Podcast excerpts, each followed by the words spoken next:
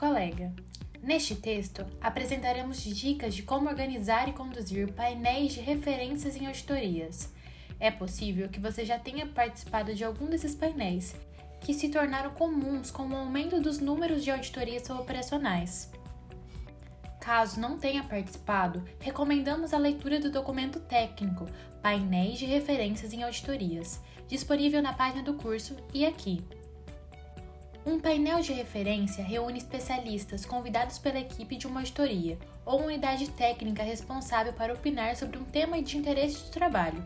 Como você percebe, trata-se de uma reunião, portanto, as recomendações para reuniões eficazes discutidas no SWAY anterior se aplicam.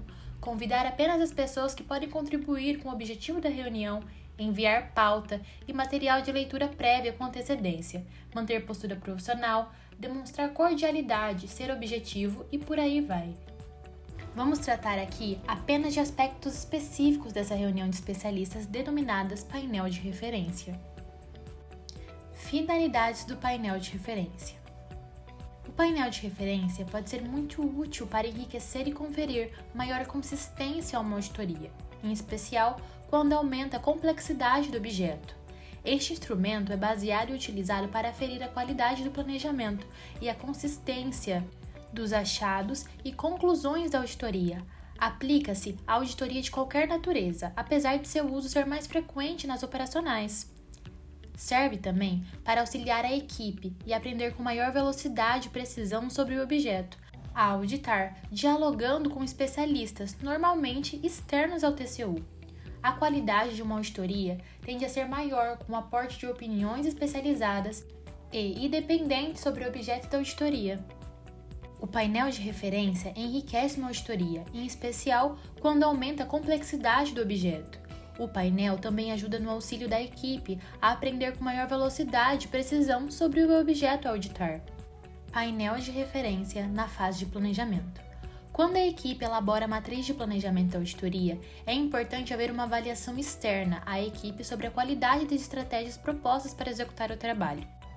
Os especialistas convidados para o painel normalmente discutem os seguintes pontos, segundo a vier a ser proposto pela equipe se as questões da auditoria são relevantes e estão bem formuladas, se os possíveis achados listados ou o que a análise vai permitir dizer respondem em conjunto às questões da auditoria, se os procedimentos de coleta e análise de dados são apropriados. Para concluir, sobre os possíveis achados. Os insumos colhidos dessa conversa com especialistas ajudarão a equipe a confirmar o que foi definido na matriz de planejamento ou a aprimorar os aspectos que demandem ajustes. Quando uma matriz de planejamento fica longa por ter muitas questões ou procedimentos bem detalhados, não é prático discutir todos os seus pontos. A reunião poderia se tornar cansativa e isso contrariaria a recomendação de se respeitar o tempo dos participantes. Para evitar esse inconveniente, usa-se selecionar da matriz os elementos que devem ser submetidos à discussão, Assim, se o interesse da equipe for discutir a relevância das questões da auditoria, pode transcrevê-la para uma folha ou slide do PowerPoint e focalizar a atenção de todos apenas nas questões. Se o interesse maior é discutir a consistência dos procedimentos de uma questão em especial, então se pode recortar a matriz e submeter aos especialistas apenas essa parte. Note, entretanto, que as possíveis interrelações entre questões que derivam em um único objetivo da auditoria pede que seja dado conhecimento de todas elas aos participantes antes de se fazer um mergulho em cada uma delas. Painel de referência na fase de execução. Da mesma forma que especialistas ajudam a equipe a compreender facetas mais complexas do objeto, auditar e avaliar as estratégias da auditoria, eles podem avaliar na verificação de consistência e interpretação dos achados. Os pontos enfocados na discussão de uma matriz de achados costumam centrar nesses aspectos. Se os achados estão bem caracterizados, ou seja, se existe coerência entre critérios, causas, situações encontradas e efeitos. Se as evidências são suficientes e apropriadas. Se as conclusões são coerentes com os achados e respondem às questões da auditoria se as propostas de encaminhamento visam resolver o problema ou mitigar os riscos que deram origem à auditoria. e se são factíveis, aspecto que deverá ser objeto da ponderação dos auditados. Um painel sobre matriz dos achados construída pela equipe deve privilegiar a discussão dos pontos sobre os quais a equipe tem menor segurança. De todo modo, ter a visão geral dos achados ajuda os convidados a se posicionarem em uma relação aos pontos de maior interesse da equipe. Os especialistas também podem auxiliar na verificação de consistência e interpretação dos achados, e não se esqueça, um painel sobre a matriz de achados construída pela equipe deve privilegiar a discussão dos pontos sobre os quais a equipe tem menor segurança. Espera-se que os especialistas tragam um olhar crítico sobre os achados, indicando se eles confirmam ou não estudos na área, e ajudem a equipe a compreender a conexão entre causas, achados e efeitos. Convidados podem testar a robustez das conclusões por meio do exame de matriz, de achados e de perguntas dirigidas à equipe. É de se esperar que a colaboração dos especialistas leve a equipe a modificar o que foi submetido à discussão. Se a matriz de achados passar incolume por um painel de referência, a equipe merece parabéns. Se a equipe, após refletir sobre as opiniões dos convidados, concordar que a matriz tem pontos frágeis e atuá-los para corrigi-los, a equipe também merece congratulations. Afinal, é preciso ter a mente flexível para se chegar mais perto da verdade dos fatos que se espera de um trabalho de asseguração. Como fica a comunicação relativa a painéis de referência? Para realizar um painel de referência, a equipe deve 1. Um, planejar o painel. 2 prospectar e convidar especialistas. 3. Conduzir o painel.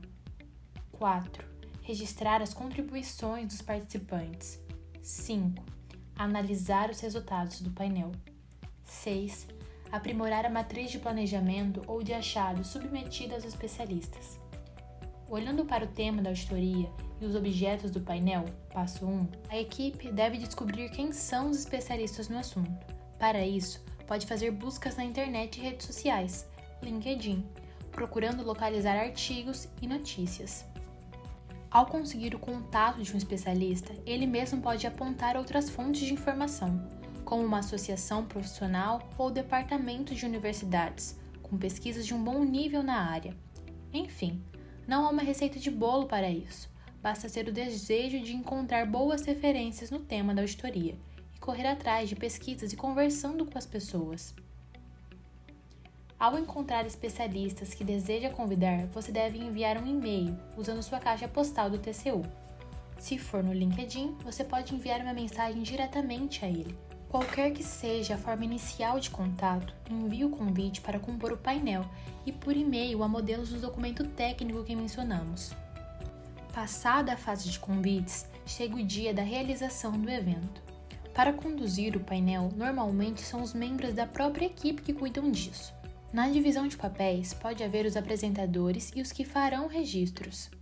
Sobre este ponto, recomende-se gravar o painel.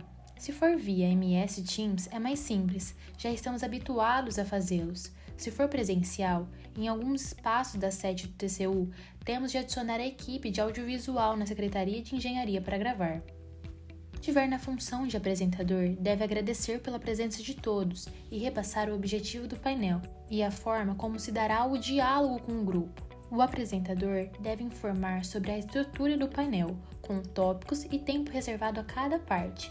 A estratégia de apresentação pode ser a de trazer um tópico, por exemplo, a relevância das questões de auditoria, e fazer uma rodada de fala com os presentes. Alternativamente, pode deixar por conta cada um levantar a mão para pedir a palavra, sem obrigar todos a se manifestarem. Quando surgirem visões conflitantes, pode-se dar o espaço para que os participantes explorem sem que isso envolva tensão entre partes. Por isso, o apresentador deve ter o jogo de cintura para manter o foco dos presentes no ponto de divergência, sem caracterizar que se trata do confronto de posições entre dois especialistas ou mais a melhor maneira de desenvolver a sua habilidade. Painel presencial ou virtual? Qual é o melhor? Sem entrar em mérito das preferências pessoais, como eu gosto de encontrar as pessoas fisicamente, ou não há nada mais prático que o mundo digital, o que podemos dizer? considerando o uso de painéis de uma auditoria, é que reuniões presenciais permitem a leitura da linguagem não verbal dos participantes, o que dá pista, seja pela postura corporal ou expressão facial, a quem está conduzindo sobre como dar espaço ou não para a pessoa traduzir em palavras sua impressão. Se o painel for presencial, é mais caro trazer um especialista de outra cidade ou estado. Eventualmente, o custo ou questões de agenda podem impedir que um especialista essencial ao trabalho participe. Em painéis virtuais, o céu é o limite. Podemos contar com especialistas de outros locais, inclusive países, e fica mais simples conciliar agendas. Maiores informações sobre esses pontos você encontra no documento Painel de Referências em Auditoria. Um abraço!